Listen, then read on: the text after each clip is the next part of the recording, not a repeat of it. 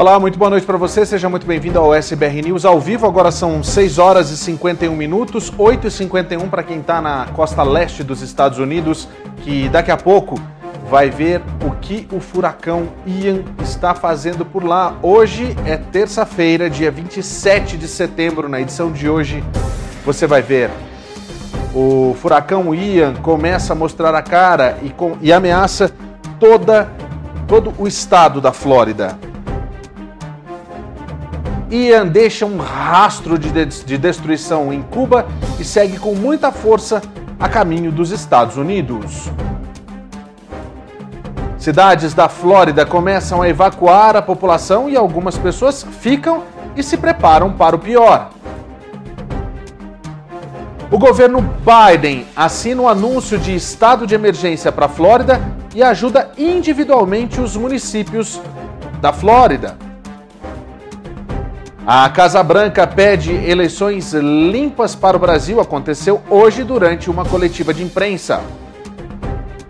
E muito mais, fique com a gente para você saber tudo o que está acontecendo na Flórida, nos Estados Unidos e também no mundo. O SBR News desta terça-feira já está no ar.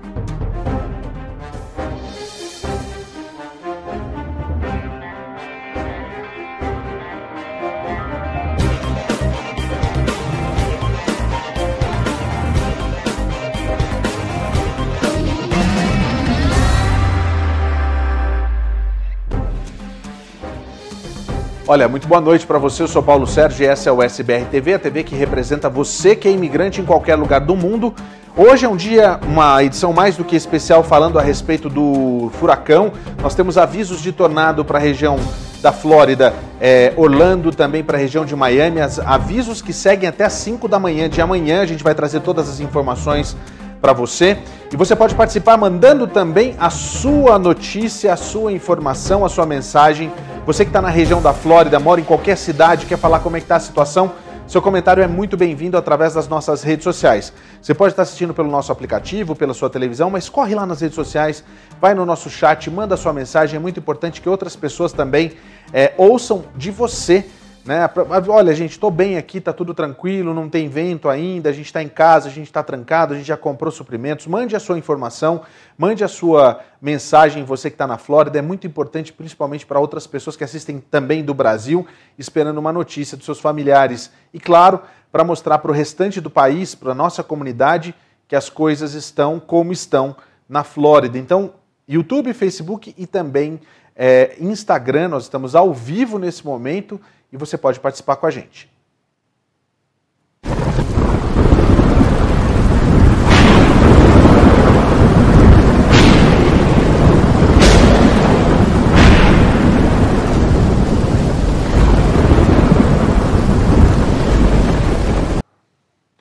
O furacão Ian já passou por Cuba, fez um estrago, saiu de lá como um furacão de categoria 2 e já é um furacão de categoria 3.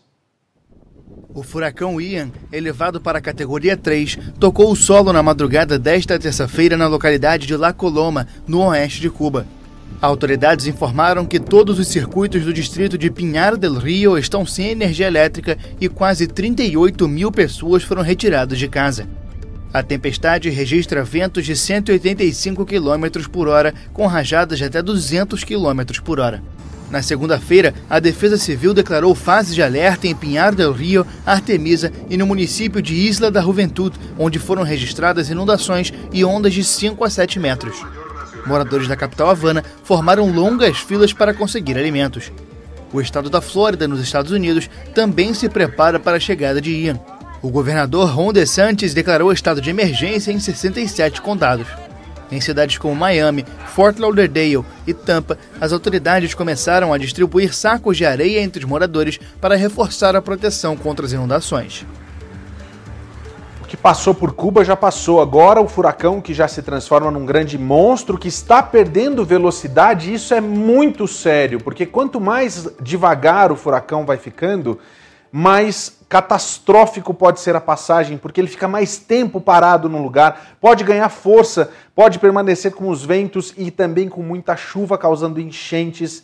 em alguns lugares. A gente tem algumas imagens de algumas câmeras, daqui a pouco a gente vai mostrar para você, mas vamos aproveitar agora e trazer o, a primeira imagem desse advisory das 8 da noite agora há pouco, que foi divulgado pelo Centro Nacional de Furacões daqui dos Estados Unidos, e a gente acompanha mais ou menos como que a coisa está andando por, por, por, aqui mesmo, né, na região da Flórida. Vamos dar uma olhada então? Essa imagem que a gente tem até as 8 da evolução, quando ele sai daqui de Cuba e segue pelo Golfo do México já, ganhando força. E quando ele chega às 8 da noite, ele já é um furacão de categoria 3. Uma situação que é importante a gente perceber, o olho do furacão e a forma muito organizada que ele traz e também o grande cone que leva inclusive aqui para a Florida Keys é, e também para a região de Miami, Fort Lauderdale, muita chuva. A gente tem até agora alguns relatos de pessoas que estão nessa região e eu estou esperando também a sua, é, é, a sua mensagem de que a chuva chegou com muita força, principalmente em Florida Keys né, aqui nessa região e também já subindo mais para onde possivelmente o furacão pode fazer o seu landfall. Olha só, chegando aqui nessa região, se você for pegar a linha que todos os sistemas estão fazendo, é, vai ser possivelmente entre Tampa e Fort Myers a chegada do furacão como um furacão. Ontem a gente tinha falado que seria um furacão de categoria 1 e agora a gente tem uma atualização um pouquinho mais complicada. Isso na, entre quarta, depois da, do final da tarde, mais ou menos no horário do jornal, a gente vai ter esse landfall do Ian ali naquela situação. É, olha só, vamos, eu, daqui a pouco eu já tenho mensagem da audiência, você vai mandando para mim, porque eu sei que já tem gente mandando mensagem, já vai ler as mensagens das pessoas que estão assistindo o programa. Aproveite para compartilhar com seus amigos que a gente vai falar tudo sobre o furacão, o que está acontecendo nas cidades, o que fecha. A gente tem uma informação que acabou de chegar sobre o aeroporto de Orlando, que fecha nesse final, é, nesses próximos dois dias. Também sobre os parques, o SeaWorld, da Disney. A gente vai falar tudo isso na edição de hoje. Vamos para a próxima tela, então, para a gente ver exatamente para onde que esse é, furacão deve ir. Olha só, ele chega, e aí é que tá. Eu tinha falado como categoria 2, não, é como categoria 4, com muita força, muito próximo aqui de Fort Myers. E olha só, tinha passado para quinta-feira, a situação é, antecipou e passamos aqui para quarta-feira com 130 milhas por hora. Na segunda parte do dia, mais para o final do dia, a possibilidade do landfall do Ian aqui nessa região que fica entre Tampa e Fort Myers. Não quer dizer que seria, seja exatamente nessa linha que a gente está vendo aqui. Não, é, isso muda o tempo todo. Ele está se movendo a uma velocidade de 10 milhas por hora. Na quinta-feira, ele baixa de velocidade, vai para 80 milhas, mas olha só onde que ele está. Ele já está praticamente quase chegando em Orlando, nessa velocidade como um furacão de categoria 1. É uma coisa que Orlando não vê há muito tempo, desde o furacão Michael, por exemplo, que chegou, Maria, aliás, que também passou por ali, né, o Michael primeiro, que chegou por ali com uma força, mas logo, logo se transformou numa tempestade tropical. Aqui ele só deve passar a ser uma tempestade tropical na quinta-feira, nessa situação, logo bem depois de Orlando, e aí na quinta-feira à tarde, com ventos de 65 milhas por hora. Vamos afastar essa câmera para a gente ver com mais detalhes para onde é que ele vai. E isso também é muito certo e muito sério, porque ele sai do continente, ganha força novamente, como ele, ele é uma, uma tempestade, na realidade uma chuva tropical, ganha força novamente e volta a ser uma tempestade tropical. Ele passa de chuva né, é, para tempestade, que existe uma diferença entre as duas situações. Uma é um pouco mais agressiva do que a outra. Olha só a situação que a gente vê. Tá vendo só? De 3 ele vai a 4, chega a 130 milhas por hora, faz o landfall aqui nessa região. A gente tem 80 milhas já na região de Orlando e depois ele segue, sai, segundo esse modelo na realidade, ele sai do continente aqui perto de Jacksonville e, e volta e retorna na região aqui é, da Geórgia para seguir para as Carolinas. Carolina do Norte, Carolina do Sul, Carolina do Norte, Carolina do Sul. Por enquanto é isso que a gente tem de informação. A gente vai para uma outra tela para a gente imaginar e tem mais ou menos a previsão de horários. Aliás, horários não, desculpa.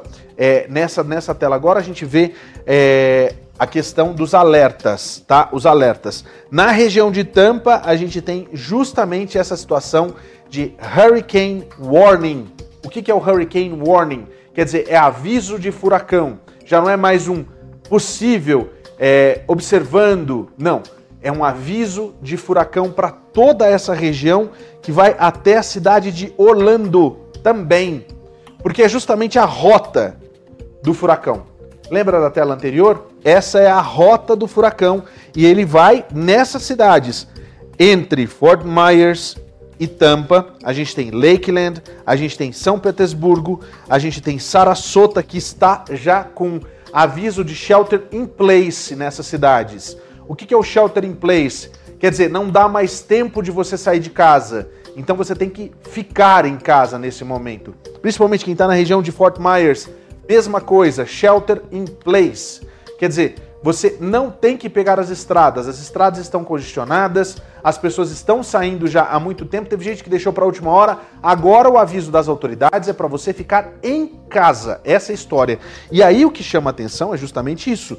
A gente tem Orlando justamente no caminho do furacão e ainda um furacão de categoria 1 é complicado, é algo que a gente não vê há muito tempo. Vamos para a próxima tela e agora sim a gente tem é, essa situação de quanto vai chover nessas regiões. Lembra ontem a máxima era até de 10 polegadas. A gente chega até 12 polegadas nessa região costeira aqui de Fort Myers passa para 6 polegadas nessa, nessa região que vai de Sarasota até Tampa, e aqui para cima, onde tem Daytona, etc., de 3 a 5 e vai diminuindo. Mas a gente tem um aviso de muita chuva nessa região, o que pode acontecer o quê? As famosas enchentes. Para a próxima tela, a gente tem a situação que mostra da, a, os, os macarrões, né, que a gente chama, que mostra exatamente para onde é que ele pode ir. A gente segue, claro, com o modelo cor-de-rosa que a gente vê aqui, que é o modelo. É, é, que é o modelo cor-de-rosa é esse aqui, não, o roxo, né? Que é esse aqui, que é o modelo europeu. E esse modelo mostra justamente essa entrada por tampa e ele segue aquela outra que a gente mostrou, aquela tela que mostra as bolinhas do, do furacão, como ele evolui, ela são esses modelos aqui, um compilado desses modelos cor-de-rosa aqui, que você vê que passa justamente mais por fora, ele sai e retorna. Todos os modelos eles já estão mais organizados, diferente do que a gente mostrou ontem, que estavam mais abertos. Não, agora já estão mais organizados, já está mais fácil de você prever para onde que o, o, furacão Ian está indo. Então a gente entende que é em algum lugar entre Tampa e Fort Myers e que ele segue. Tá vendo essa parte aqui mais escura? É justamente a área mais atingida. Aqui a gente tem, né?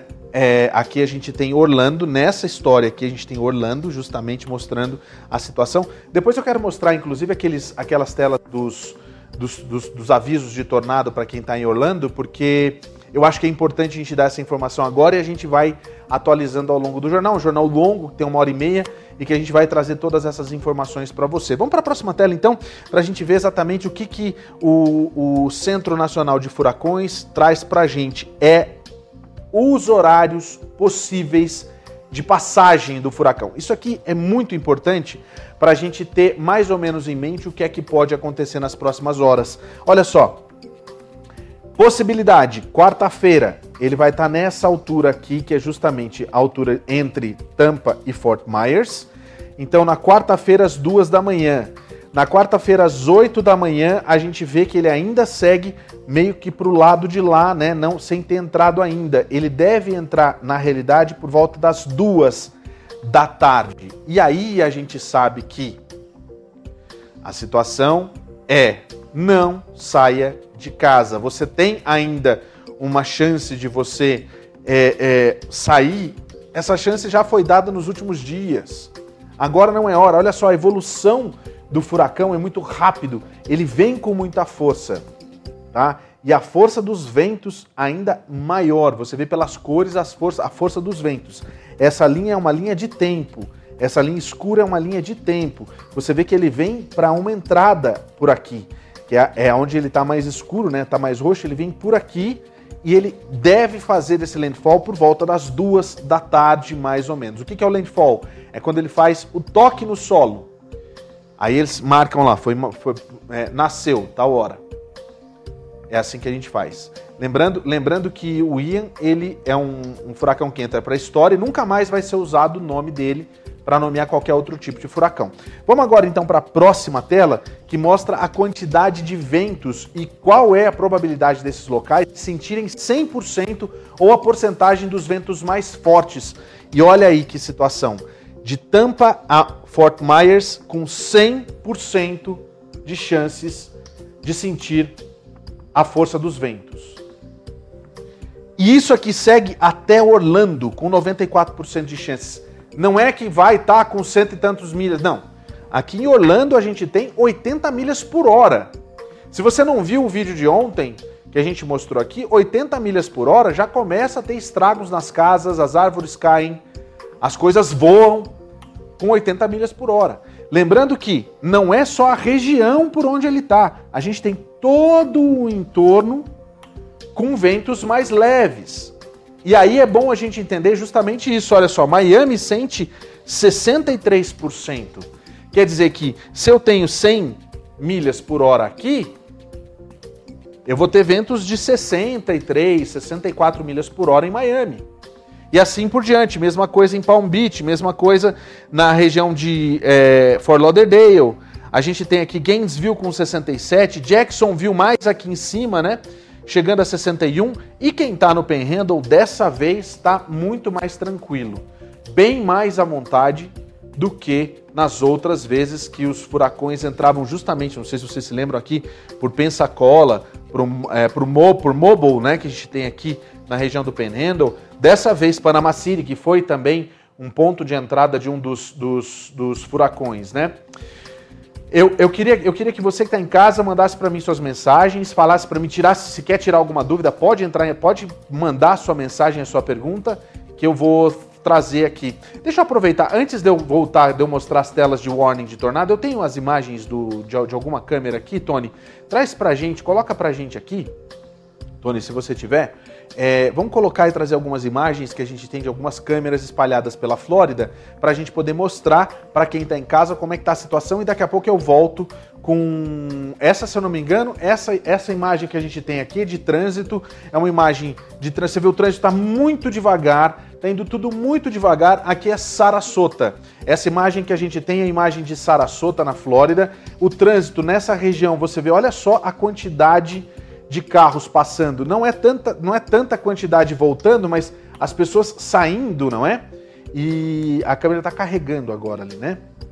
E a gente vê que a, os carros estão andando muito devagar, porque a gente tem. É, essa aqui já é uma outra câmera, né? É a mesma câmera. É uma outra câmera. Essa câmera, inclusive, é na I-75 Norte. É uma câmera de lá da Flórida, mostrando a cidade é, é, Sarasota a região de Sarasota, os carros saindo, muita gente saindo nesse momento de lá de Sarasota. Vamos para outra e para outra imagem, Tony.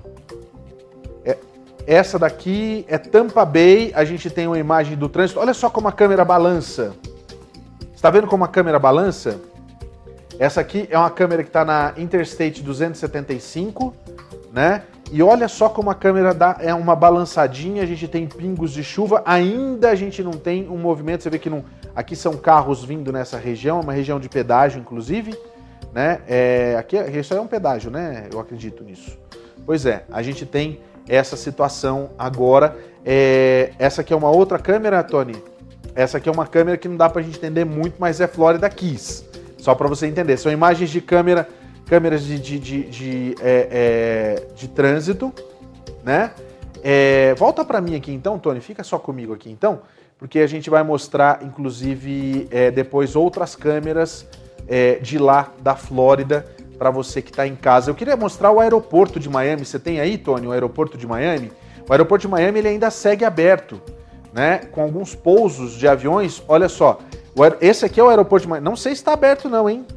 Eu não sei se o aeroporto. Agora há pouco o aeroporto estava aberto, a situação não estava dessa forma. Pode encher a tela para as pessoas verem o aeroporto de, de Miami. Olha só a situação na sua tela, uma imagem da pista de pouso do aeroporto de é, é, Miami. Agora são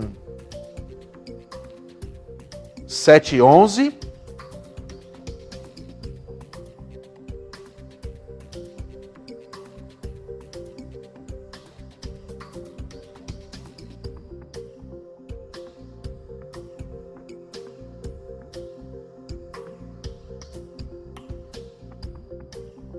Essas imagens que a gente tem são imagens de lá do aeroporto de Miami e a gente vê que a situação é complicadíssima. Vamos aproveitar para ler alguns comentários aqui. Vocês que estão participando com a gente aqui do SBR News. É, quero começar aqui com a Flávia Moraes. Boa noite, Paulo Sérgio. É muito preocupante essa situação do furacão na Flórida. Sim, o Ian está chegando com muita força e chegando com uma força como categoria é, 4, né? O que é muito forte, faltando uma categoria para ser um, um, um, hurricane de última força, né? A gente tem a chefe Marcela Ferrinha, que hoje tem, está servido logo depois do SBR News, você não pode perder, tem está servido com uma receita hum, deliciosa. Depois você me lembra aí, Joab, qual que é o, o, a receita do programa de hoje? Que eu acho que eu me lembro que era alguma coisa delícia que a gente fez com chantilly, não foi? Hum, muito bom. Emelina Klug está aqui com a gente. Boa noite a todos. Boa noite, Emelina, que você está com a gente aqui. Marcelo Marcha Moreira. Boa noite, Paulo e toda a equipe da USBR TV. Já estamos ligados no Rio de Janeiro. Um abraço.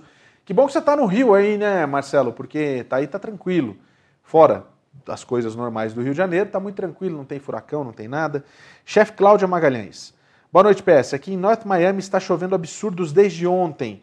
Tudo alagado. A princípio haveria aula, agora só na sexta-feira. Muito vento e oscilação entre tempestade e ventania, alertas de ciclone.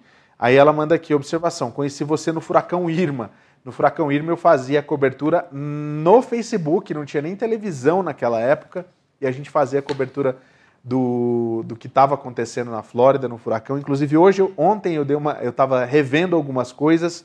Que legal, Cláudia, ter você aqui, viu? João Paulo, Jacksonville, Jacksonville, água já não existe no Walmart. Deus nos livre desse pesadelo, mas por outro lado, pensando em destruição, seria bom para que o governador daqui reconhecesse os imigrantes. Porque quem vai reconstruir são os imigrantes que vão acabar botando a mão na massa para reconstruir, principalmente as regiões que é, acabam sendo atingidas e casas derrubadas, etc. Os imigrantes acabam sendo muito importantes né, e não são reconhecidos pelo governador da Flórida, mas isso é um outro assunto também. Ah, eu, o Eliab é, Katia, estamos em Port St. Lucie, na Flórida, que fica é, no caminho entre Miami e Orlando, inclusive. Né? Não vai ser tão atingido Port St. Lucie, mas tem possibilidade de muita chuva nessa região também. Graça dos Santos, boa noite, Paulo, que Deus proteja, proteja todos na Flórida, aqui cruzando o seu estado. É, o Jefferson, treinador Costa, boa noite, meu nobre. Aqui em Orlando o clima está tenso, todo mundo está preocupado, muita gente já pegou estrada e vazou. Deixar um beijo para minha rainha em Goiânia, no Brasil. Um beijo aí para a rainha do Jefferson lá em, em, em, Goiânia. Mas bom, bom, bom a gente ouvir esse relato de Orlando. Existia um aviso para que as pessoas deixassem o aeroporto. Daqui a pouco eu vou trazer essa informação do aeroporto de Orlando que é, vai ficar fechado até o dia 30. Né? Então a gente tem essa informação já de que o aeroporto se fecha amanhã e volta só no dia 30, dependendo da situação. Eduardo Sapata, vai dar tudo certo. Boa noite, boa noite, Eduardo. Eu também acredito que vai dar tudo certo, assim espero. É, o Ju de Carvalho, ela fala o seguinte: boa noite, estou a todo segundo me atualizando. Se protejam. Ao meu amor Jefferson, que está em Orlando, meu coração está aí com você. De Goiânia, a Ju é, o, é a rainha do Jefferson. Isso aí. Tabata Nascimento, os ventos começam aqui em Cape Coral. É, então, Cape Coral também a gente tem ventos e possibilidade de chuvas com enchente. É bom ficar de olho, viu, Tabata? A Graça fala mais uma coisa aqui, ó. Ah, não, já, essa aqui eu já li, da Graça. A Mona Lisa Torres dizendo, meu Deus. Roseli Raquel Campos dando boa noite. A Silva, Silvia Goulart, boa noite, rezando aqui no Brasil. Né? A oração sempre é muito bom para todo mundo. Silvio Ribeiro, e sobre Orlando? Boa noite, pessoal, rezando por todos. Já falei de Orlando, daqui a pouco eu volto a falar mais um pouquinho sobre os parques, etc. E todas as informações de lá de Orlando. Angélica Viana, aeroporto e todos os parques já fechados em Orlando. Sim, por conta da situação do, do furacão, só deve reabrir se tiver segurança. A gente vai falar disso daqui a pouquinho. Qual é a orientação dos parques para essa questão do Ian? É, Hugo Emerson e o furacão Ian vai passar perto da, da, Disney, vai passar em cima da Disney. Essa que é a situação, pela primeira vez uma situação como essa. É, Márcia Ramires, Paulo, quem mora próximo a Longwood e Altamonte tem risco? É, é na realidade, assim, é, Altamonte e Longwood fica muito próximo da onde está passando. A possibilidade é de muita chuva nessa região, porque é uma situação bem complicada. É, Job, você consegue repetir aquela tela? Que tem é, a questão, aquela, aquelas áreas coloridas de onde existe o, o warning de, é, é, de furacão, por gentileza, para a gente poder mostrar para as pessoas exatamente onde que as coisas vão acontecer? Isso, isso, olha só. Vou mostrar para vocês que estão em casa, para você que está em casa já ficar já entender um pouquinho dessa questão de onde é que existe essa situação de aviso, tá?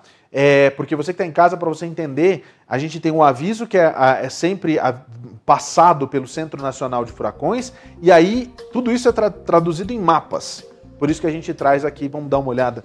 Justamente, olha só, para quem está perguntando, a gente tem essa região de Tampa até Fort Myers, de Tampa até Fort Myers e segue o caminho do furacão. De Tampa a Fort Myers, a gente tem Sarasota, Bradenton, São Petersburg, Lakeland, Lake Placid, Orlando. A situação é a seguinte: Orlando é tudo isso daqui, ó, tá? Ó. Orlando é tudo isso daqui. E a gente tem os outros municípios do entorno. Por enquanto, a gente vê que os municípios que estão ao redor de Orlando também têm essa situação de aviso de é, é, possibilidade de furacão. Então fica muito esperto você que está em casa, porque é justamente nessa situação. Quando eu estive em Orlando e a gente teve essa questão do furacão, a gente se preparava em casa e ficava em casa mesmo esperando para ver o que ia acontecer. Graças a Deus, o Michael não deu muito certo, mas a gente teve, se eu não me engano, acho que foi a Maria mesmo que eu gravei e que foi um furacão de categoria 1 que virou tempestade tropical e eu quase perdi meu celular porque o bonito aqui foi lá para ver o furacão de perto. Uma estupidez, uma idiotice que eu fiz naquele dia. Poderia ter sido é, grave. Isso em 2018, eu acho, exatamente. É, deixa eu só pedir, ô Tony, você tem para mim aqui para mostrar aqui naquela tela, eu acho que é o 28, alguma coisa assim, para a gente trazer é, para quem está em casa, você pode fechar com a 2, para a gente poder mostrar para quem está em casa esse aviso de é, é, tornado, inclusive. São imagens que depois a gente tem uns avisos de tornado para algumas regiões de Miami, tá? Vamos então aqui para essa tela agora para a gente trazer. Olha só, nesse aviso que a gente tem, nesse, nesse último aviso das 8 horas, olha a situação do tamanho do furacão. Ele já passa aqui pelo, pela Florida Keys, né? A gente vê também aqui Miami passando por muita chuva nessa região, Fort Lauderdale também é um furacão de categoria 3. A gente tem essa questão aqui de já ter passado e aí a gente tem esses avisos para agora.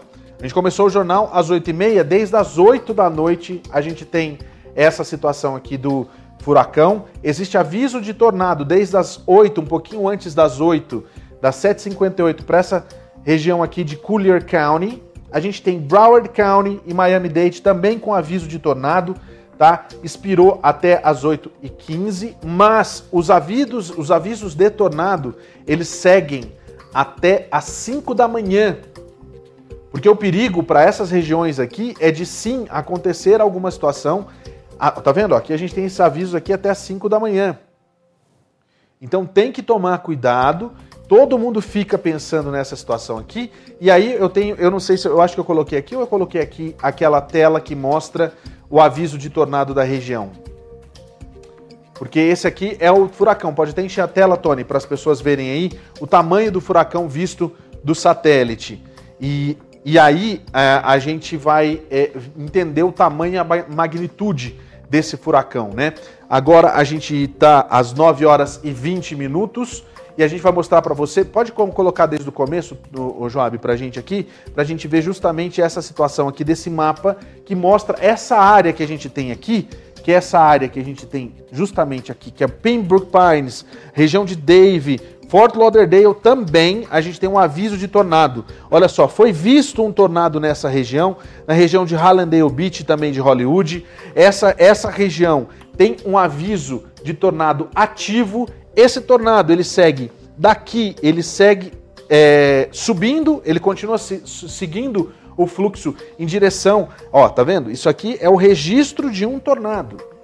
Isso aqui é um tornado, o registro de como ele se move por West Hollywood. Olha só, ele gira, né? Ele tem, a gente tem os dois lados, né, fazendo esse movimento e claro, toda essa situação com esses avisos né, até as 8h15, já passou, mas ainda assim as pessoas têm que ficarem, elas têm que ficar muito atentas, porque ele vai subindo e vai subindo nessa região, é, região aqui de Plantation, Lauderdale Lakes, Tamarack, Coral Springs, com a área andando também. Olha só, os horários que passaram aqui do lado eram justamente os horários com os avisos é, de possibilidade de tornados, tá? A gente tem essa situação aqui em Fort Lauderdale, sempre nessas áreas mais escuras são áreas com movimentos de vento muito fortes, muito fortes. Então a gente tem toda a região aqui de Fort Lauderdale, não na praia, tá vendo? Mais pro lado do é, justamente mais mais pro lado né do, do, pro lado oeste do que pro lado leste não na região da praia região da praia no lado oeste é que acaba sofrendo mais com a questão da possibilidade de ventos fortes do furacão mas os avisos de tornado eles chegam muito rápido eles chegam e vão mas existe um aviso geral de tornados para toda essa região até às 5 da manhã e olha só sobe sobe vai indo né até Coral Springs e vai subindo, né? A gente vê Western aqui e, e assim por diante. Nessas regiões, as pessoas têm que tomar cuidado porque o tornado é diferente do furacão. O, o furacão, na realidade, quando ele vem, você já sabe mais ou menos como ele está vindo e com que força que ele está vindo. Só que a gente não tem é, a previsão de é mais para a direita, mais para a esquerda, depende da, da, de que lado, do, de, de que parte do cone que você vai pegar, com que velocidade de vento que você vai pegar. Mas se você está no caminho, a velocidade mais forte você acaba pegando. E no entorno, porque isso tudo aqui acaba sendo o entorno. Vamos voltar para aquela primeira tela, Joab, para a gente ver a, o, o, o, furacão rodando e a gente vai ver exatamente. Olha, é isso mesmo. Deixa eu passar para o lado de cá. A gente tem aqui, ó. Você está vendo a região de Miami e tudo isso daqui é o furacão. O furacão está aqui. Tá, acabou de sair de Cuba, está chegando na Flórida. Mas tudo isso daqui é o furacão, isso tudo é vento. E é justamente nessas áreas, nessa região, que a gente tem é, a possibilidade de tornado. Job, 28 ateu, para a gente mostrar aqui exatamente a, a, as áreas do furacão que tem light. Olha só, tá vendo? Nessa imagem é impressionante a quantidade de raios que a gente vê do furacão. Essa imagem mostra a quantidade de raios que a gente tem aqui próximo do olho do furacão e o entorno, que é exatamente a região que eu digo para vocês que acaba acontecendo a possibilidade de tornado. Tá? Então, tudo isso a gente tem que ficar de olho. É, olha o tamanho desse monstro. Se o Tony puder encher a tela com essa imagem, para as pessoas poderem ter uma noção de que esse e esse, de que esse tornado é simplesmente, esse tornado, esse furacão, na realidade, é simplesmente gigantesco. Olha aí na sua tela o tamanho do, do, do, do furacão Ian chegando agora aqui na Flórida. Algo assim que assusta, é, mas que a gente tem que aprender a lidar, né? A gente está três anos aqui com a SBR, a USBR TV e há três anos a gente vem, co vem cobrindo a temporada de furacões, mas há muito tempo que a gente não vê um furacão dessa magnitude. É, até imaginava que esse ano não teríamos nada desse tipo por conta de ter sido tudo muito calmo, muito tranquilo, mas aí chega justamente agora nesse ponto com essa quantidade de informações. Eu vou Vou continuar com as, com as, com as informações a respeito, porque a FEMA, para quem não sabe, até para você que está em casa, a FEMA é a, a, agência responsável pela, por cuidar dos desastres. A FEMA está atuando nesse momento é, em Porto Rico e já está com tudo pronto para atuar também na Flórida. E hoje de manhã houve uma coletiva na Casa Branca falando justamente sobre isso. A gente tem as imagens aí é, enquanto o furacão ia ameaça a Flórida, o presidente Joe Biden aprovou o pedido do governador Ron DeSantis para uma declaração de emergência federal antes da tempestade que chega nessa quarta-feira ao local. E diz que os recursos para ajudar os moradores da Flórida estão em movimento. Biden deveria visitar o sul da Flórida na terça-feira, mas a sua viagem foi adiada. Ele fez comentários sobre a tempestade lá no Rose Garden, em Washington fez questão de dizer: meu governo está em alerta e em ação para ajudar o povo da Flórida. A administradora da Agência Federal de Gerenciamento de Emergências, a Diane Criswell, que você viu aí, tinha acabado de retornar de Miami e informou a nação de lá da Casa Branca como é a situação, tá? E ela fez questão de dizer o seguinte: isso é significativo porque os moradores da Flórida sofrerão os impactos dessa tempestade por muito tempo. Membros da Guarda Nacional e reservistas estavam prontos para serem enviados para as áreas mais atingidas, você viu na imagem ali. Os jogadores estão sendo pré-estabelecidos para restaurar a energia da infraestrutura crítica. Suprimentos também foram transferidos para a Flórida, como 3 milhões e 700 refeições, 3 milhões e meio de litros de água, 128 mil galões de combustível. A Criswell fez, dizer, fez de, é, é, questão de dizer que estão estabelecendo um grupo de coordenação de busca e resgate que vai estar em Miami. E uma informação muito útil é que quem conversa com o governador da Flórida é a Criswell, que você viu aí. É, quem está conversando com o governador da Flórida é diretamente a FIMA. Mas quem está conversando com uh, as prefeituras da Flórida é o presidente Joe Biden diretamente e pessoalmente por telefone, para ver exatamente o que é que está acontecendo e o que os, os prefeitos estão precisando, porque existe uma briga política aí entre Biden e também é, o Ron DeSantis sobre essa questão política absurda que envolve os imigrantes. Mas a gente sabe que o governo Biden já está agindo e já está fazendo melhor pelos moradores da Flórida. Nessa hora não tem direita, não tem esquerda, não tem democrata, não tem republicano. Tem a vontade de salvar e preservar vidas. O estado de Michigan vai ajudar a Flórida, é, organizando inclusive, é, vai com uma organização sem fins lucrativos, levar é, ajuda para as pessoas que moram na Flórida. A situação é o seguinte: é, os preparativos estão todos em andamento. Né? Uma organização de Waterford, é, chamada Disaster Relief at Work, está preparado, preparando para ajudar, os, ajudar as pessoas. As pessoas vão deixar Michigan na quarta-feira e vão se posicionar para a tempestade na quinta, disse Greg Martin, que é esse que você está vendo aí, diretor executivo do DRAW.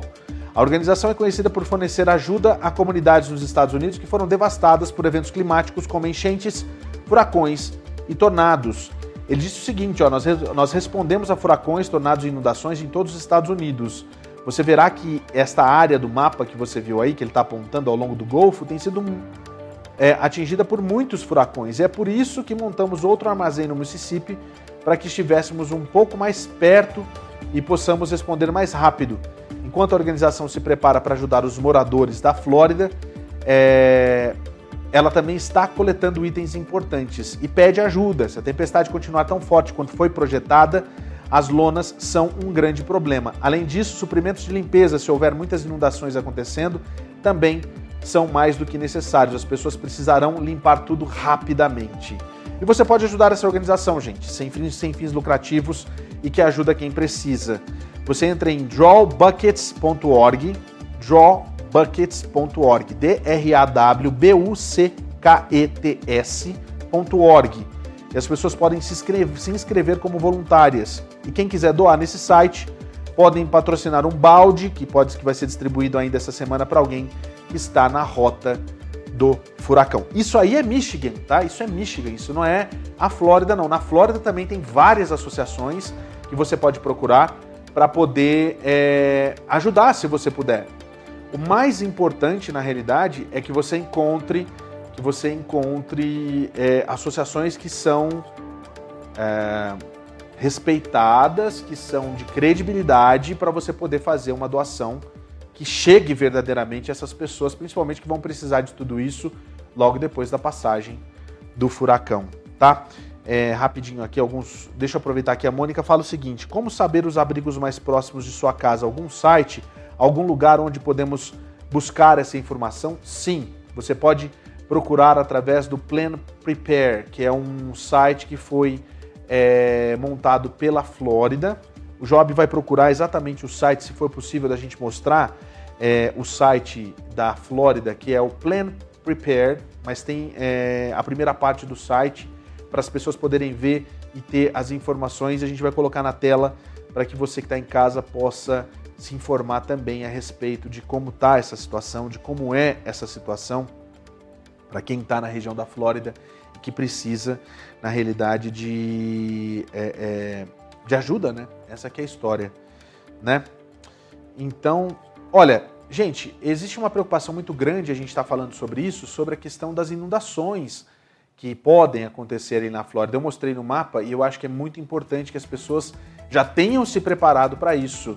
Né? Isso é muito sério. No sul da Flórida, as possíveis inundações e autoridades estão direcionando as pessoas com informações. Tá? No, na noite de segunda-feira, as, as, as barcas de alimentação do furacão Ian, localizadas ao sul de Cuba, passaram pela, pela área trazendo fortes chuvas e ventos fortes. Na realidade, são as bandas de alimentação, desculpa. Na terça-feira, as escolas estão fechadas, fechadas no condado de Monroe. As pessoas serão, as escolas serão abertas no condado de Broward, Miami-Dade, Palm Beach, assim que tudo isso estiver passado. Todo o sul da Flórida está sob vigilância de inundação até amanhã de quinta-feira. Isso não significa que a inundação vai ocorrer, mas é possível. Se você for, for dirigir, reserve tempo suficiente para lidar com o tráfego e chegar com segurança e pontualidade. As autoridades de emergência do sul da Flórida estão lembrando aos moradores que as preocupações com as inundações estão em vigor na área dos três condados e que os ventos com força de tempestade tropical podem levar à formação de tornados, que é o que a gente está falando aqui desde o começo do jornal. As autoridades estimam de 3 a 8 polegadas de chuva até quinta-feira, com possibilidade de inundações repentinas e também na área urbana, de Miami e outras cidades. Olha só, vou trazer agora aqui algumas informações, dicas de segurança que é bom a gente lembrar para esses próximos dias. A Divisão de Gerenciamento de Emergência da Flórida, a FDEM, ativou a linha de informação e assistência do Estado. É, se a gente puder colocar na tela aí, a, a, o endereço, o telefone é 800 342 3557. É uma é uma um telefone de é, número gratuito 800 342 3557. Essa é uma linha de informação de assistência do Estado. Né? Tá? É uma linha que você pode ligar de qualquer lugar do, do, da Flórida para ter informações. Ela está funcionando, funciona 24 horas. Existe uma outra informação que é importante. Fique longe de linhas de energia e fios elétricos caídos. Ah, você pode ser eletrocutado e é um grande assassino em inundações. A corrente elétrica pode viajar através da água e você pode ter informações também através daquele telefone que a gente trouxe para você, que é o 800 342 3557. Olha só, é bom a gente entender alguns nomes desse período. Olha só, esse telefone está aparecendo na sua tela, é o telefone da Linha de Informações de Assistência do Estado. Linha de Informações de Assistência do Estado é o 800 342 3557. Um alerta de inundação ou inundação repentina significa que existe a possibilidade de inundação ou inundação repentina na sua área. Um aviso de inundação significa que uma inundação está ocorrendo ou provavelmente pode ocorrer em breve. Se for aconselhado a sair do lugar, a evacuar, saia imediatamente. Tá? Nunca é seguro dirigir ou caminhar em águas de enchente. Você pode ser eletrocutado além dos detritos ocultos que podem estar logo abaixo da superfície e que pode machucar você ou ainda atrapalhar o seu carro. Não subestime o poder da água. 15 centímetros de água de inundação em movimento rápido podem derrubar um adulto. São necessários apenas 30 centímetros de água corrente para levantar um carro pequeno, enquanto 60 centímetros de água pode levantar a maioria dos veículos. Converse com o seu provedor de seguro sobre a sua pólice e considere se você precisa de cobertura adicional para sua casa ou empresa. Isso é muito importante. E é claro, você pode continuar com a gente aqui no SBR News para ter todas as informações possíveis. Olha, a, na cidade de Tampa foi emitida uma evacuação uma ordem de evacuação obrigatória lá em Tampa. E o mais importante é, é que lá em Tampa as pessoas estão se organizando para o furacão Ian. A evacuação obrigatória foi avisada na segunda-feira e também não só para Tampa, mas para as áreas é, na região. Algumas pessoas, né, é, já aproveitaram para tampar as suas casas com tapumes. Né? Algumas pessoas estão evacuando para Atlanta e esperam voltar para casa é, com a casa é, lotada, né? Essa aqui, a casa inundada, né? Algumas pessoas esperam, esperam voltar para casa com a casa inundada. Alguns, no entanto, decidiram enfrentar a tempestade. É, eles dizem, por exemplo, lá em Clearwater, que floridianos, nós esperamos que isso aconteça e somos fortes. Não há outra opção e não temos para onde ir. Espero que não seja tão ruim e não haja muitas inundações. Eu fui ontem e peguei alguns sacos de areia. Estamos fazendo o que podemos para minimizar os danos, disse a Bassam Emery, lá de Tampa. Tem gente que falou aqui, ó, José Cardi, nunca vi isso antes em 100 anos, ainda mais aqui em Tampa. As pessoas correram para abastecer e esvaziar as prateleiras de lojas como Home Depot e Walmart.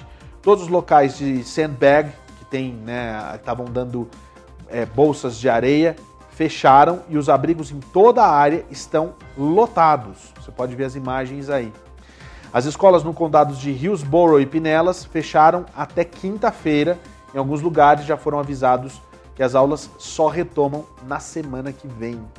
O Aeroporto Internacional de Tampa vai suspender as operações às 5 da tarde, já suspendeu. E a Companhia de Energia de Tampa disse que vai desligar a energia na ponta sul do centro de Tampa na quarta-feira para ajudar a reduzir o tempo de restauração.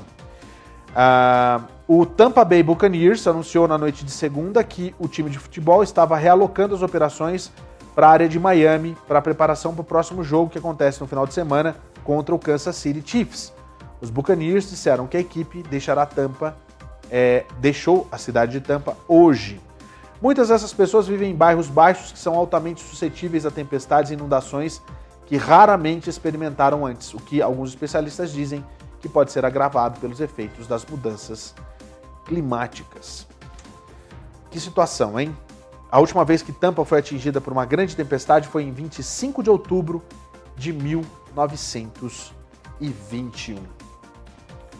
Olha, eu queria colocar, se a gente puder colocar as imagens do aeroporto lá de Miami, mas é só para avisar você que eu tenho aqui informação sobre o aeroporto de Tampa, que está fechado. Essa imagem do aeroporto é uma imagem recuperada que a gente vai ver agora de como a situação lá no aeroporto de Miami é, essa imagem é ao vivo ou ela é, é recuperada, né? Imagem recuperada, a gente está vendo aí que agora ela parou. Mas já já ela vai começar a rodar aí, né?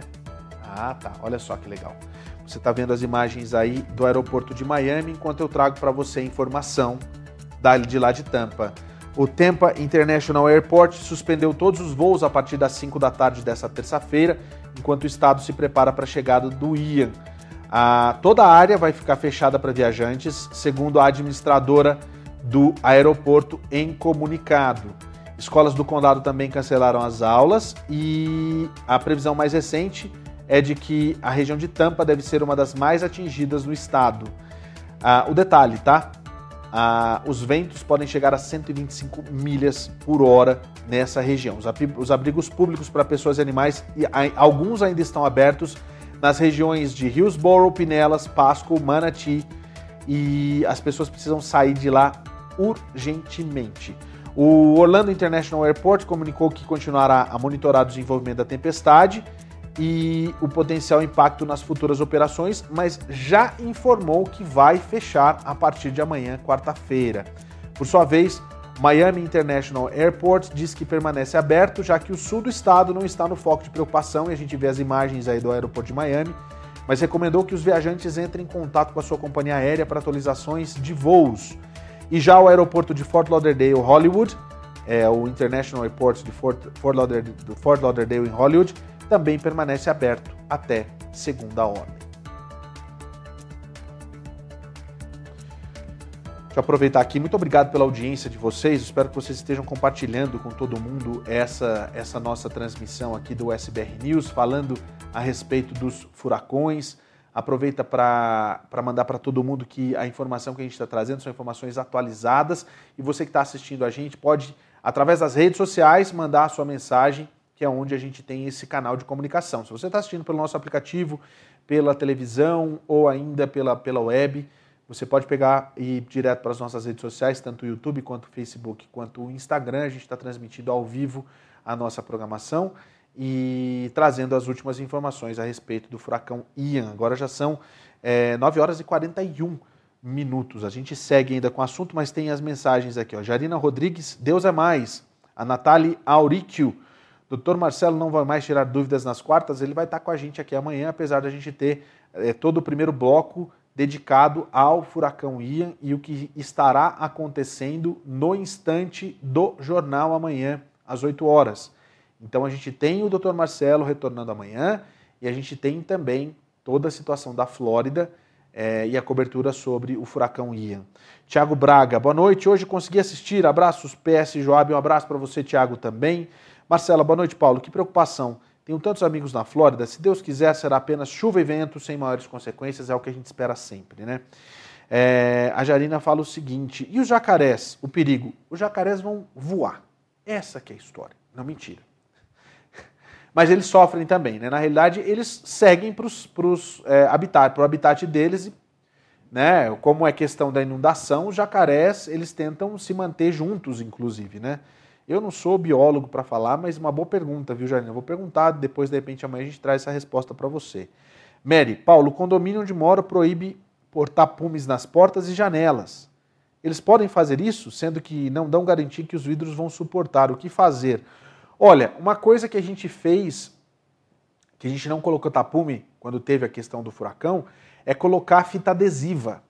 Você coloca uma fita adesiva de fora a fora. Eu não sei, né? É, é, porque se quebrar o vidro, ele não estilhaça. Então você coloca uma fita adesiva em X, né?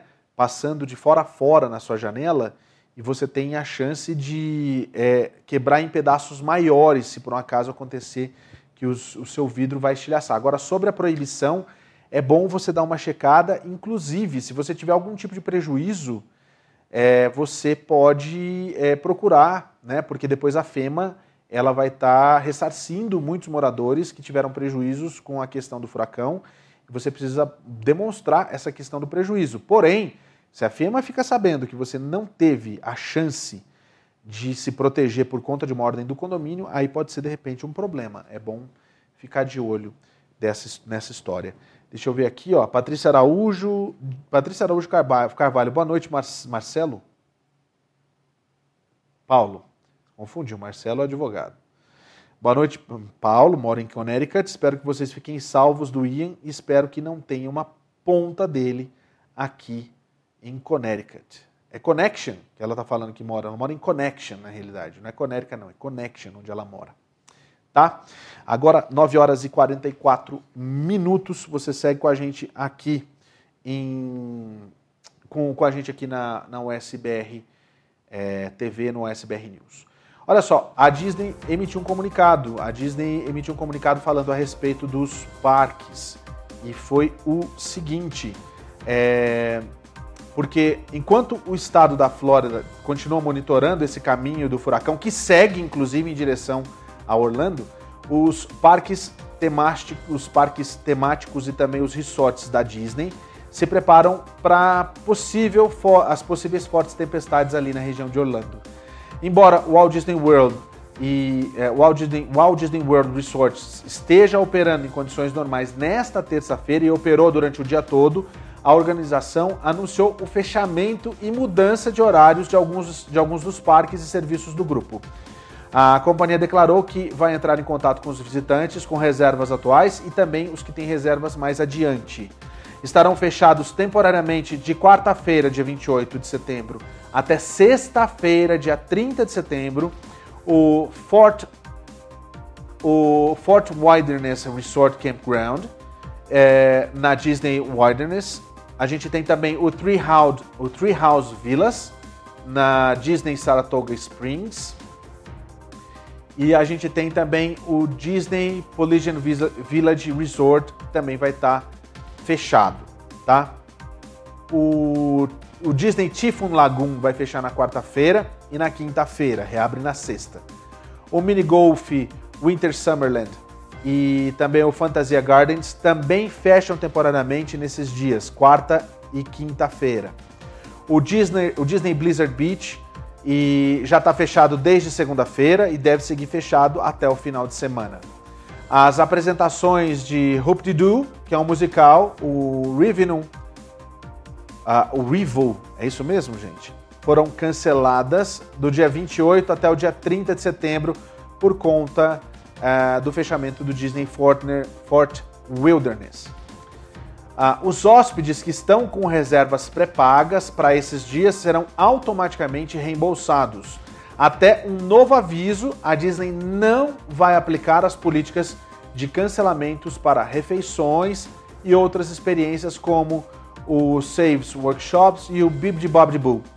É o Bib de Bob, Bib de Bob de Boutique, né?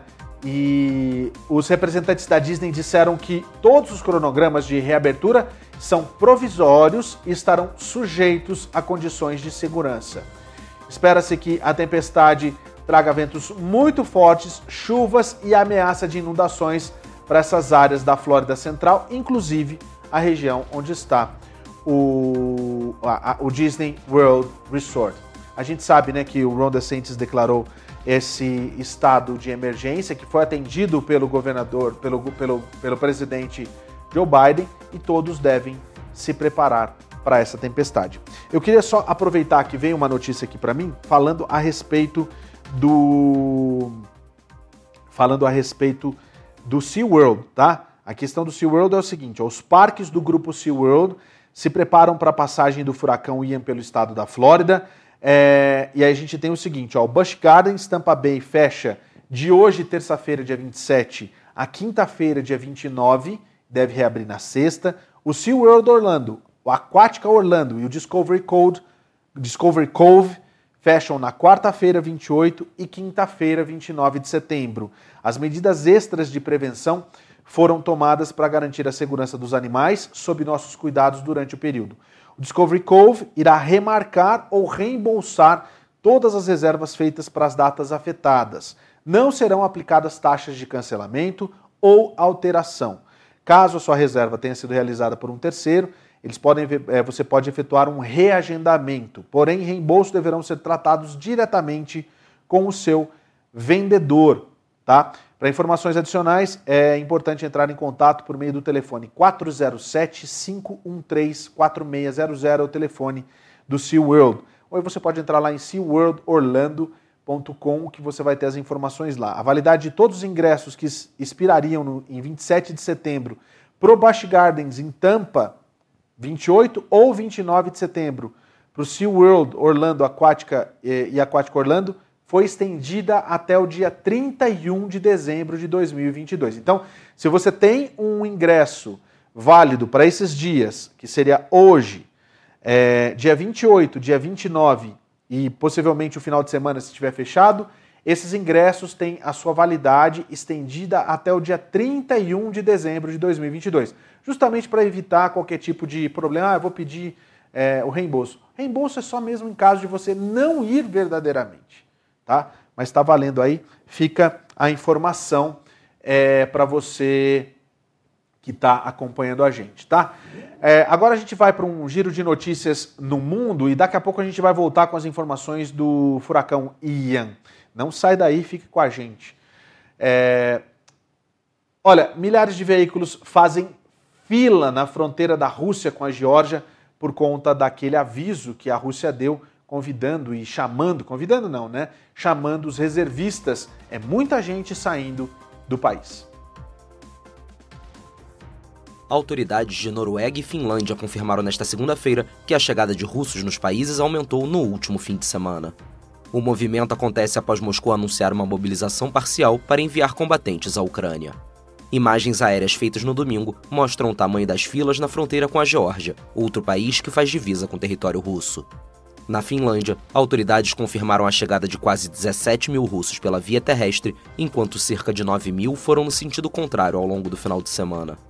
A Noruega, que não é membro da União Europeia, mas faz parte do espaço Schengen, uma zona de 26 países europeus que aboliram seus controles fronteiriços, também relatou um leve aumento nas chegadas da Rússia para a fronteira de Storskog, no norte. O cenário também se repetiu na Turquia.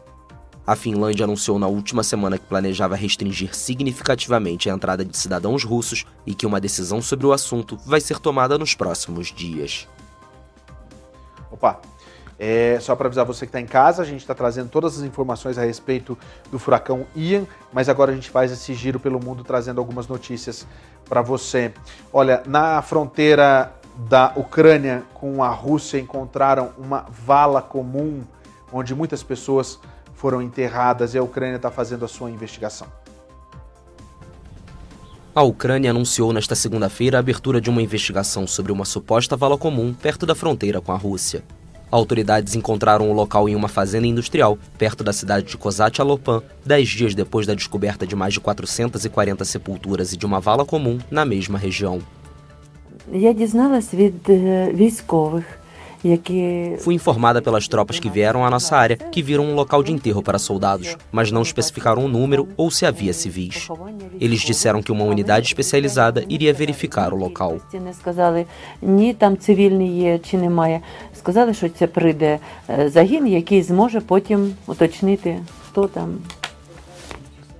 Autoridades ucranianas disseram que encontraram até 100 corpos sem dar mais detalhes. No início de setembro, as tropas de Kiev lançaram uma contraofensiva com a qual recuperaram grandes extensões de território na região. A suposta vala comum permanece ao alcance do fogo da artilharia russa e ucranianos ainda trabalham na desminagem, o que impossibilita que as equipes científicas realizem buscas no momento. Também nesta segunda, os Estados Unidos anunciaram o envio de mais 457 milhões e meio de dólares para as forças de Kiev. Os novos fundos vão apoiar as tarefas da Polícia Nacional e da Guarda Fronteiriça, assim como a investigação de supostas atrocidades cometidas pelas forças russas em áreas reconquistadas. Desde o início de sua intervenção militar na Ucrânia, a Rússia negou repetidamente que suas tropas tenham cometido quaisquer abusos.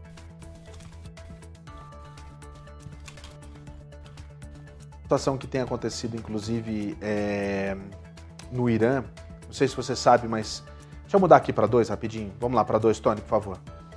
Os protestos, na realidade, é, seguem por conta daquela situação daquela mulher que foi presa pela polícia por não estar usando o véu. Ela acabou sendo morta, inclusive. Ela morreu nas mãos da polícia. E houve, já são dez dias de protestos.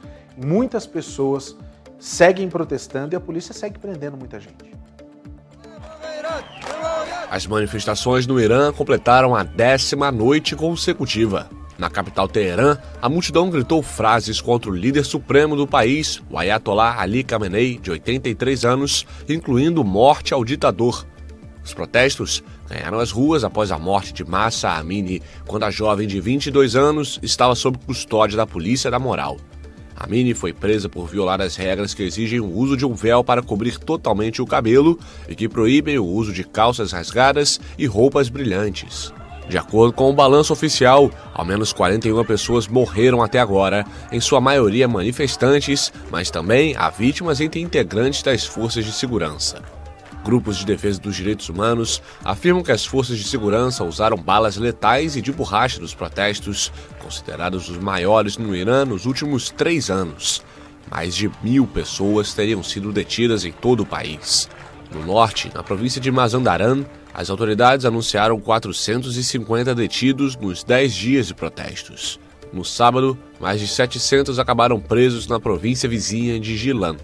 O Comitê para a Proteção dos Jornalistas informou que 18 repórteres foram detidos até agora. O chefe da diplomacia europeia, Josep Borrell, lamentou no domingo a resposta iraniana aos protestos, que chamou de desproporcional, injustificável e inaceitável.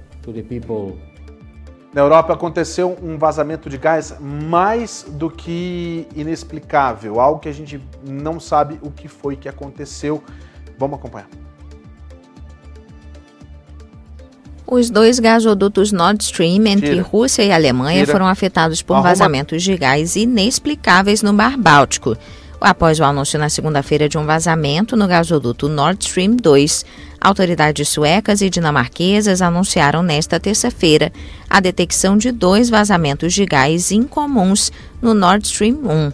Objetos de tensões geopolíticas nos últimos meses, os dois gasodutos explorados por um consórcio vinculado ao grupo russo Gazprom estão fora de operação devido à guerra na Ucrânia, mas permanecem repletos de gás. A Rússia afirmou que está extremamente preocupada com os vazamentos e acrescentou que não descarta nenhuma hipótese, incluindo uma sabotagem. A Dinamarca colocou em alerta todas as suas infraestruturas energéticas, mas indicou que é muito cedo para determinar as causas dos incidentes. O país escandinavo aumentou o alerta no setor de energia elétrica e de gás e proibiu a navegação e o sobrevoo no local. Medidas concretas para reforçar a segurança das fábricas e das instalações devem ser implementadas pelas empresas do setor. Olha, daqui a pouquinho a gente vai voltar com as informações sobre o furacão Ian. A gente só está dando um giro pelo mundo, mas a gente já vai trazer, inclusive, aquela informação que me pediram sobre a questão dos abrigos na Flórida, como que você faz para procurar e encontrar um abrigo próximo de você. A gente vai trazer todas as informações, as atualizações. É, daqui a pouquinho, fica com a gente que a gente está dando só um giro falando sobre o que está acontecendo pelo mundo, que é importante a gente também se informar, não é? é olha só, aconteceu um naufrágio de imigrantes em Galápagos. Foram quatro mortos e dois desaparecidos ali no, no arquipélago. O naufrágio de uma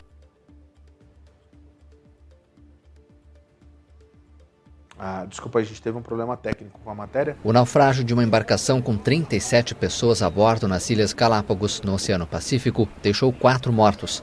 Segundo as autoridades, duas pessoas estão desaparecidas. O acidente ocorreu na noite de domingo, perto de Puerto Ayora, capital da ilha de Santa Cruz. A chancelaria disse que os mortos são dois equatorianos, um colombiano e um americano israelense. Acrescentou ainda que a pessoa com dupla nacionalidade entrou no Equador com passaporte americano. Entre as 37 pessoas a bordo, havia pelo menos 14 estrangeiros procedentes de Israel, Alemanha, Espanha, Estados Unidos e Suíça. O prefeito de Santa Cruz, Ángel Yanes, disse à imprensa que a tripulação chegou à terra e seu paradeiro é desconhecido. O Ministério Público afirmou que eles estão foragidos. A embarcação de passageiros percorreu a rota entre as ilhas Isabela e Santa Cruz, ambas do arquipélago de Galápagos, Parque Nacional Patrimônio da Humanidade e famoso santuário de fauna localizado no Pacífico, a quase mil quilômetros da costa do Equador. a gente tem vários protestos também no Japão por conta do. Olha só, o Shinzo Abe ele morreu em julho e agora está sendo um funeral feito pelo Estado para o Shinzo Abe, que é o primeiro-ministro de lá do Japão é, e que muita gente não concorda nos milhões que estão sendo gastos nesse evento.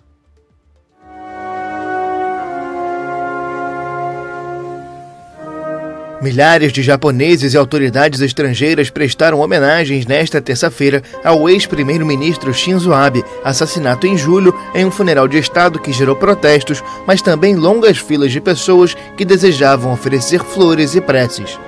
As cinzas do ex-premier, transportadas pela viúva Ake em um cortejo fúnebre na capital japonesa, chegaram ao histórico ginásio Budokan de Tóquio ao som de uma salva de 19 disparos em homenagem ao falecido líder.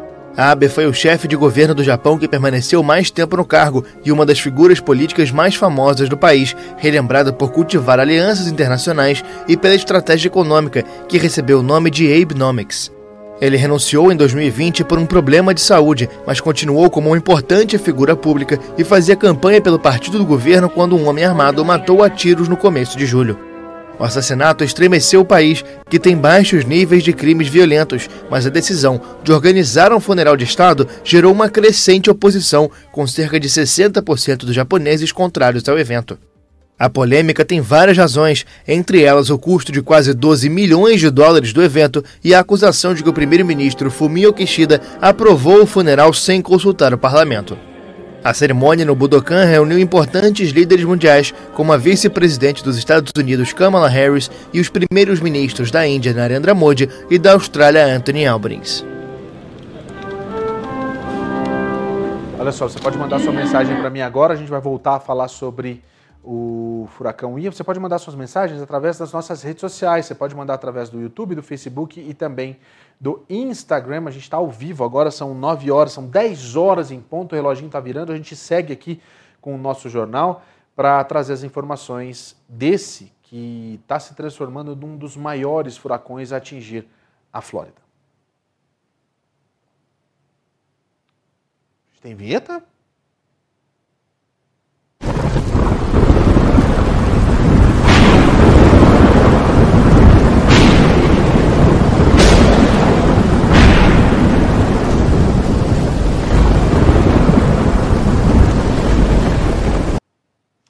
A gente vai trazer para você agora a, a situação lá de Tampa. A situação é a seguinte: a gente tem as imagens da câmera lá de Tampa para mostrar, não? Se a gente estiver pronta para a gente poder mostrar e trazer as informações de lá. É, na realidade, a, a companhia de energia de lá de Tampa, que é Tampa Electric, eles estão monitorando muito de perto o que está acontecendo com o furacão Ian.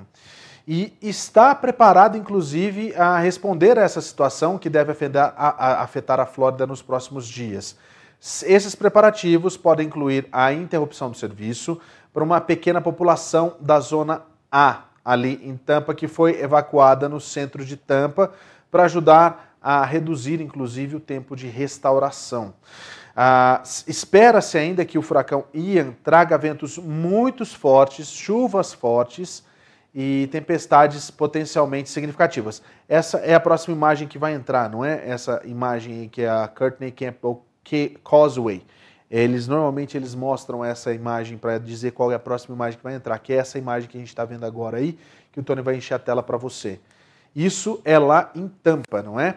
Essa imagem é lá em Tampa. Gente, olha, a primeira prioridade da Tampa Electric é a segurança de clientes e funcionários. E a empresa pede aos, aos moradores que sigam as ordens de evacuação locais.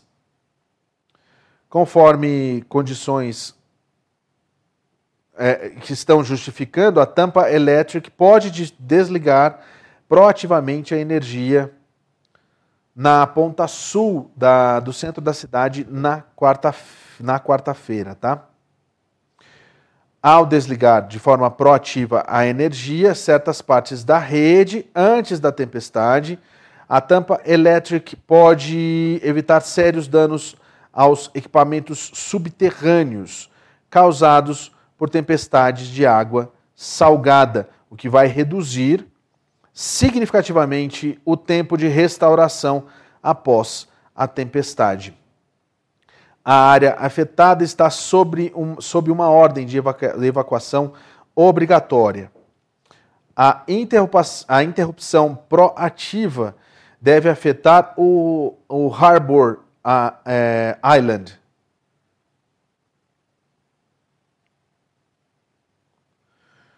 dois hotéis de Channelside e o centro de transporte e também a maioria das ilhas Dave. Não vai, afetar, não vai afetar o Hospital Geral de Tampa, tá?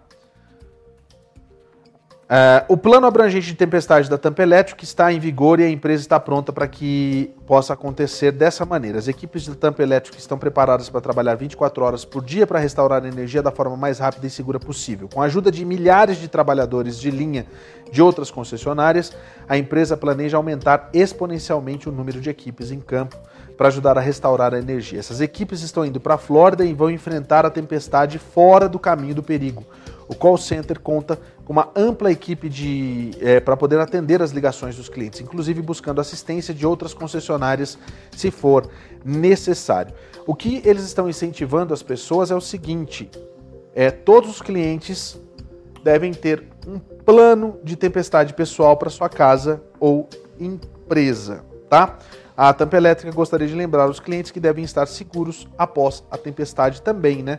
Ficar longe das linhas elétricas que são normalmente fontes para você ficar, é, como é que fala? Você acaba sendo é, é, é, é, eletrocutado, né? Isso é um grande problema. Usar geradores portáteis, portáteis com segurança e esses geradores não devem ser levados para as residências ou qualquer espaço fechado, como uma garagem onde gases mortais de monóxido de carbono podem se acumular. Fique longe das águas das enchentes, pois elas podem esconder linhas de energia energizadas que estão ali embaixo, além do, da possibilidade de afogamento. É, gente, é muito sério, tá? Tudo isso e fica aí o aviso. Vamos aqui, ó. Essa imagem que a gente está vendo aqui, na realidade, é uma, é uma imagem de lá de Tampa, não é? Essa imagem, ah, essa imagem é de Sarasota County, é isso? É uma imagem de Sarasota County. A gente vê que é, não existe mais movimento algum. Nesse momento são 10 horas e, e 4 minutos, é isso? 10 horas e 5 minutos. E a gente vê que está tudo parado por lá. E isso, na realidade, é exatamente aquilo que foi avisado pelas autoridades, né? Vamos fazer o seguinte, ó. Você que está em casa agora vai acompanhar comigo é, as imagens do site, né? do site de abrigos que a gente vai mostrar para mim que pediram para gente, né? Você, muita gente perguntando para onde vai nessa, nessa situação, porque a gente tem que fugir justamente da, disso aqui, que é o furacão. Essa imagem, inclusive, é uma imagem do satélite do é, Ian, né? E vamos dar uma olhada então aqui no site. Esse é o site do floridadisaster.org, tá aqui, tá? Barra plan and é, plan prepare. Tem vai entrar o, o, o GC não?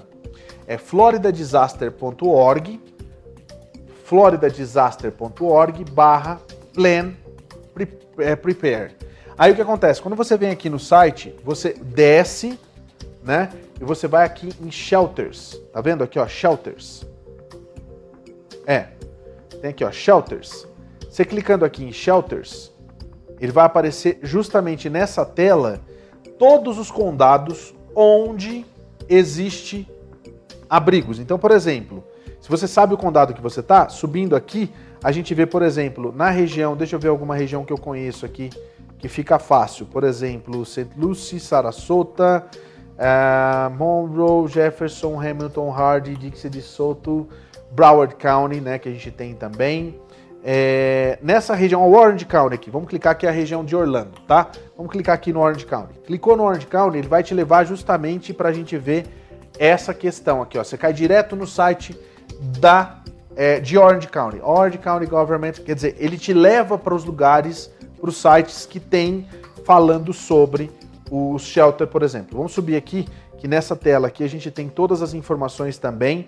Olha só, você vem aqui, você tem as últimas notícias, uh, Utility Services Updates. Aqui é importante para você saber se está com luz, se não está com luz, né? E a gente tem também aqui, mais aqui embaixo, algumas informações, né? Que são muito importantes para você se preparar quem que você deve ligar, é, quem que você deve ligar. E aqui a gente vê shelters mais uma vez. Para quem não sabe inglês, shelters é abrigo. Shelters é, significa abrigo. Shelter, abrigo. É sempre isso que você tem que buscar, informação de shelter. Então, só para você entender, você pode clicar aqui, por exemplo, clicou aqui em shelters, a gente vai para a tela onde tem os endereços. Olha só que legal aqui, ó, tá vendo? É, Quarta-feira eles abrem e aí a gente tem informação se ele é pet friendly ou não. Então, por exemplo, a Popka High School a, abre a partir das 8 da manhã e você pode levar o seu bichinho de estimação. Aqui a gente tem aqui, ó, por exemplo, o Dr. Phillips High abre amanhã também, né? Às, às 9 da manhã, não pode animais de estimação. Já aqui no Timber Creek High School, você pode levar também. Todos, a maioria está abrindo entre 8 e 9 da manhã. Isso lá é, em Orlando, no Orange County, tá? Aqui embaixo, lembra ontem que a gente falou alguns itens do seu kit de sobrevivência? Vamos subir um pouquinho mais para a gente ver os itens que são importantes aqui. Você tem que levar água e comida para três dias, é muito importante isso. Roupa e roupa de cama, roupa para você e roupa de cama também é bom você levar, sua. Itens pessoais, inclusive para você usar no toalete e também as suas medicações, isso é muito importante. É, suprimentos de primeiros socorros, papéis importantes, então documentos que você tem, vamos supor aquele teu processo da imigração, você tem algum documento importante, leva com você, é muito importante você levar. É, você pode levar para as crianças joguinhos, brincadeiras, rádios com bateria, é, flashlights, que são lanternas também com baterias. Não esqueça de levar o seu, seu, seu cartão de identificação, pode ser sua carteira de motorista, documentos muito importantes que tem que estar com você. Também um cartão de informação é, médica e também as suas prescrições para as próximas duas semanas, porque eles também terão como te ajudar nesse caso. Tá? Levar sempre o carregador do celular e outros é, itens essenciais, como seus óculos, né? se você tem alguma prótese, aparelhos auditivos, os andadores e também os alimentos dietéticos especiais, porque lá você não vai ter esse tipo de alimento. Ó, não se esqueça de levar também, muito importante, ó, suprimentos médicos que você utiliza diariamente, é importante.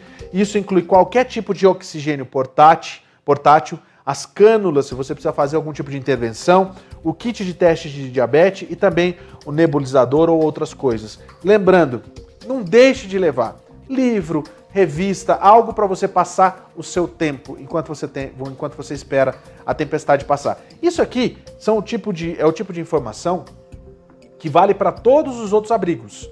Então, se você vai para o abrigo da, lá da, da, da, de Orlando, né, é isso aqui. Você vai para o abrigo lá de, é, sei lá, da região de Tampa, é a mesma coisa. Mas você vai nesse endereço, tá? Que é o floridadisaster.org barra plan prepare.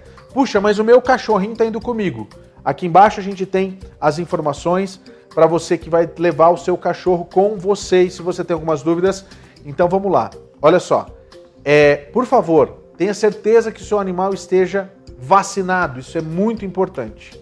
Se você não tem é, o seu animal com micro, microchip, não vai dar tempo agora.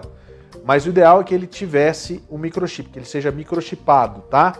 É, tem uma cópia dos registros médicos do seu animal de estimação. Leve isso com você, que deve ser incluído no seu é, kit de desastre para pets, né? Isso é importante.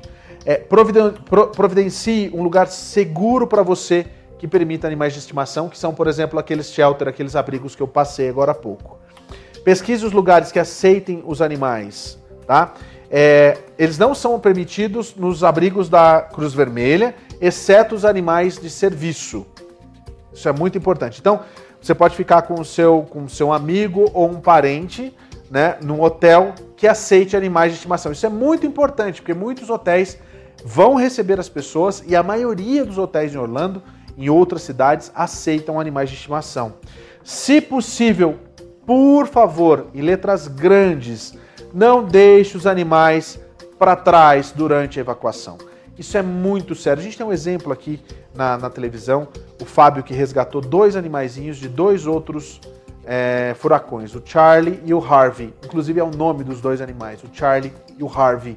Por quê? Porque as pessoas largam esses animais para trás.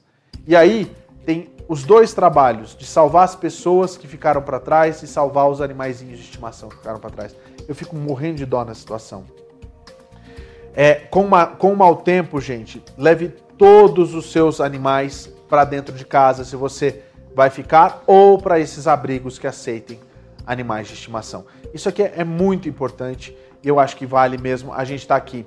É, uma informação que eu acho que é importante para você é o seguinte, ó. Para quem vai para os abrigos, né, as pessoas é, que se puderem levar, é, levem uma, uma um, aquela gaiolinha do cachorro, coloque ele dentro da gaiolinha se ele for Claro, você, não, você tem um Golden, não tem como você levar a gaiola, né? Mas, a não ser que você tenha um transportador gigante, que já viajou com seu cachorro, bota ali dentro, ótimo, leva. Ou, né, é, independente, a bolsa, etc. E também é importante você levar a cópia dos registros médicos desses animais para garantir que eles estejam completamente atualizados com vacinas, alimentos, água e qualquer outra coisa que eles se, que sejam é, identificação do animal ali nesses, nesses itens, tá? Isso é muito importante mesmo. Então tá aqui, ó, floridadisaster.org barra plan prepared, vai te levar para qualquer uma das áreas onde você tá. Vai por condado, tá? Isso é muito importante. Vamos dar uma olhada na atualização com as imagens do satélite é, para a gente ver aqui exatamente como é que tá, né? Como que tá o furacão, onde ele tá nessa hora da noite. Agora já são é, 10 e 15 a gente vai mostrar agora, olha só. Essa aqui é uma imagem daquele aplicativo do Windy e a gente tem uma atualização imediata de onde é que está o furacão. Ele segue aqui, tá passando por Key West aqui, ó, tá vendo, ó? Tá passando por Key West. Tá vendo esse ponto que a gente vê aqui, velocidade 62 milhas por hora. Mas se a gente chegar aqui próximo do olho do furacão, a gente vai ver que é nessa parte mais escura aqui, não, aqui, aqui, é, aqui ele vai ficando mais, mais devagar, na realidade tem que ser na parte mais escura. Né? A gente tem velocidades muito mais fortes né? do, do, do, do, do vento. Né? Porque é onde o vento está bem mais forte. Mas olha só o tamanho dessa área que a gente tem, a área aonde está nesse momento o furacão, aonde que você tem justamente essa situação é, dos ventos, tá? É, vamos, dar, vamos abrir um pouquinho mais para a gente ver um pedaço aqui do mapa da Flórida, porque a gente tem Cuba aqui e a gente tem a Flórida lá, né? Então, olha só, a gente mostrando aqui todo o Golfo do México, toda a situação do Golfo do México. O furacão está nessa região e segue nessa área aqui, tá? É, nessa área, inclusive, que é justamente a região da entre Tampa e a cidade de é, Fort Myers que é onde a gente pode ter essa chegada do furacão amanhã, conforme essas informações do NOAA, a gente pode ter a, a chegada do furacão nessa região. Eu vou pedir é, rapidinho, antes de eu, de, eu, de eu, seguir aqui, eu quero só fazer um, mandar um recado para as pessoas que estão em casa, mas eu queria que o Tony fosse lá no Tampa Bay, é, dentro lá da onde a gente faz as nossas buscas, para a gente poder encontrar é, a atualização desse último advisory se possível, para a gente poder trazer as últimas informações, tá? É, mas a gente vai ver isso daqui a pouco. Enquanto isso, deixa eu vir aqui na câmera 1 para falar para você sobre um dos nossos parceiros, que é muito importante, que fazem com que a nossa, a nossa, a, a nossa programação chegue cada vez mais longe. Eu estou falando da Too Easy Insurance. Olha só, você que está assistindo a gente, presta muita atenção. Vai abrir a temporada para você optar pelo Obamacare. Isso vai acontecer já no próximo dia 1 de novembro. Mas não quer dizer que você tem que ficar sem cobertura até lá. Você pode entrar em contato com a Twiz Insurance nesse momento, através do WhatsApp, falar que você quer saber sobre os planos de saúde que eles têm. E você pode assinar esse plano de saúde temporariamente pelos próximos meses. Então você vai ter outubro, novembro e dezembro. E a partir de janeiro, você passa a ter o Obamacare como opção para você pagar menos. Só que aí você vai fazer o seu enrollment no mês de novembro até o dia 15 de dezembro, para daí a partir de janeiro ter efeito. Então você vai fazer o seguinte, presta bem atenção. É, eu, vou, eu, vou, eu vou avisar vocês, né? Inclusive no YouTube a gente vai colocar é, mais informações e novos vídeos explicando para você a respeito dos planos de saúde lá no YouTube, tá? Então você entra lá no. Agora você vai pedir informações através do WhatsApp, no 321 344 1199. É o telefone da Twizy Insurance para você pedir todas as informações sobre o seu plano de saúde. Não perca tempo. Lembre-se que você pode pedir também o seu seguro de viagem se você está vindo do Brasil para cá, claro que você não vai chegar agora. E você pode também pedir é, o seu seguro de vida. Informações sobre o seguro de vida é muito importante. Então o telefone está aí, 321 344 1199 é o telefone da Twizy Insurance, porque é muito fácil você ter um plano de saúde, ainda mais se você tem a Twizy Insurance com você. Tá? Então pronto. Olha só, é... olha, só para avisar você que está em casa, amanhã, quarta-feira, a gente vai continuar com a nossa com a nossa cobertura sobre o furacão Ian. A gente vai trazer agora as últimas informações para você. A gente vai trazer as últimas informações para você que está assistindo a gente é, sobre o furacão Ian. E amanhã a gente vai continuar com a cobertura no horário do jornal, antes do Dr. Marcelo, para ele tirar suas dúvidas também de migração. A gente segue com as duas coisas. E claro que se acontecer alguma coisa durante o horário do Dr. Marcelo, a gente também vai é, entrar com as informações sobre o furacão Ian durante o nosso jornal de amanhã. Tá? É isso mesmo. É, bom, tá tudo certo aqui, a gente pode mostrar então? Deixa eu só aproveitar para agradecer a sua audiência em todas as nossas plataformas. É sempre assim. No próximo dia 2, que é o dia da votação lá no Brasil, a gente vai ter um programa especial é, trazendo para você tudo sobre a votação aqui no, nos Estados Unidos, nas principais cidades onde os brasileiros vão votar para a presidência. E daí a gente vai trazer também para você a análise e a apuração dos votos aqui nos Estados Unidos e a apuração final lá no Brasil das eleições. No próximo domingo, dia 2, você não pode perder. A gente vai, tra vai trazer para você no horário da tarde, né, que é o horário no Brasil já um pouquinho mais, é, mais adiantado. A gente está com uma hora né, atrás, a gente vai trazer e a gente vai trazer todas as informações para você com análise das pessoas. Vamos lá. Olha só, a gente tem aqui, ó, a, onde a gente tem o advisory das 10 da noite, super atualizado, mostrando exatamente aqui como já andou o furacão, como ele já anda, ele está a 10 milhas por hora. Se puder colocar, gente, com um pouquinho mais de qualidade, eu agradeço, por favor.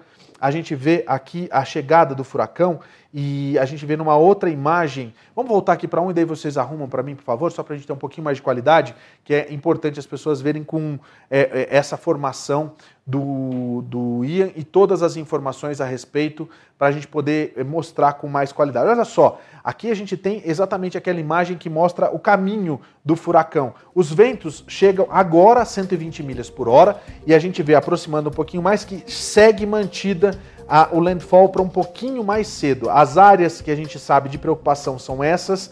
A gente tem essa área, principalmente aqui na região entre Tampa e Fort Myers, segue, e olha só, segue ainda aquela informação de aviso de warning para Orlando. Isso é muito importante.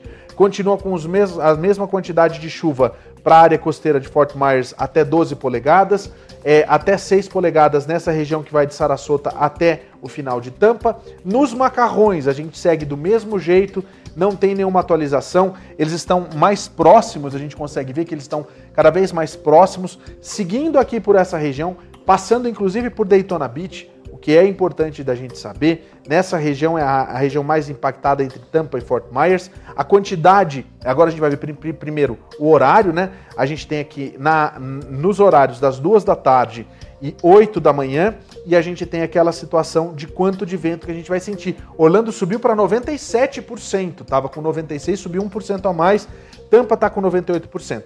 E aí a gente tem o furacão desse lado e a gente tem já essa área aqui está sendo olhado, que é o Tropical Invest, mas só tem 60% de chance de se transformar no furacão. A gente volta para aquela primeira imagem, antes de eu ter interrompido, para a gente ver o tanto que é o furacão já andou nessa região e que vai se aproximando da Flórida. E olha a, a, a, como é feroz, como é feroz esse furacão, como ele chega com muita força e como já essa região toda que vem é, na costa aqui, costa oeste da Flórida, sentindo já os ventos do furacão Ian. E aí a gente vê justamente isso, só para a gente segurar. Se der, a gente consegue dar uma parar essa imagem para mim, por favor?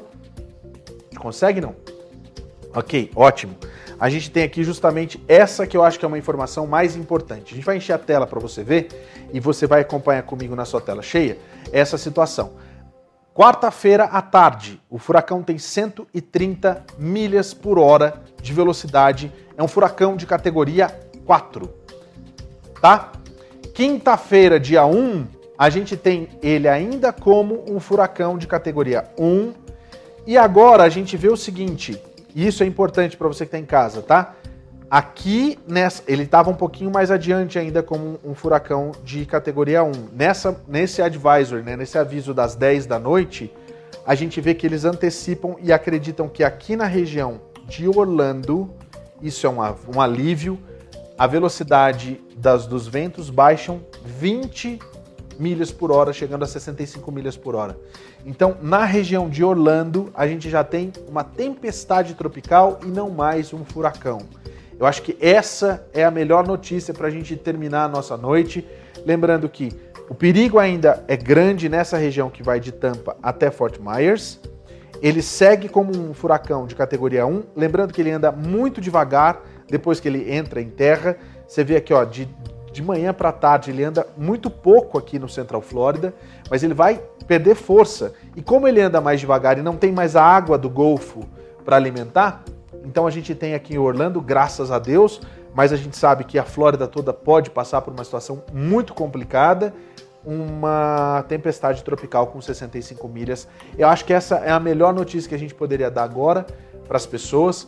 Eu queria até deixar aqui atrás a imagem do furacão para você entender o tanto quanto é o tamanho que é e como é feroz essa esse, esse furacão e essa boa notícia que é justamente a velocidade do furacão que passa é, a ficar cada vez menor, né, a cada vez mais devagar, que é justamente o que a gente quer para os próximos dias.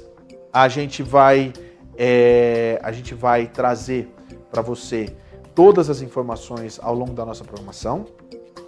Tá? E agora você fica com o episódio número 11 do Tá Servido aqui na USBR TV. É o nosso programa de culinária. A gente vai continuar também aqui de plantão. Tudo o que acontecer a gente vai trazer amanhã, não necessariamente no jornal, nas nossas redes sociais. Aproveita para ir lá para o nosso Instagram.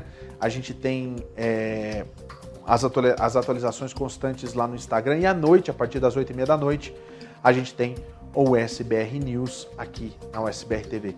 Muito, muito, muito obrigado. A gente segue daqui cuidando disso tudo, pedindo para Deus que seja o mais leve possível. A gente está com a nossa comunidade brasileira na Flórida. Esperamos boas notícias amanhã aqui no SBR News. Tá bom? Tá chegando aí Tá Servido. Fique com a gente, continua pra gente dar uma relaxada e fazer uma receita bem gostosa, tá? Tchau, pessoal. Boa noite. Obrigado mais uma vez pela audiência. Até amanhã. Tchau.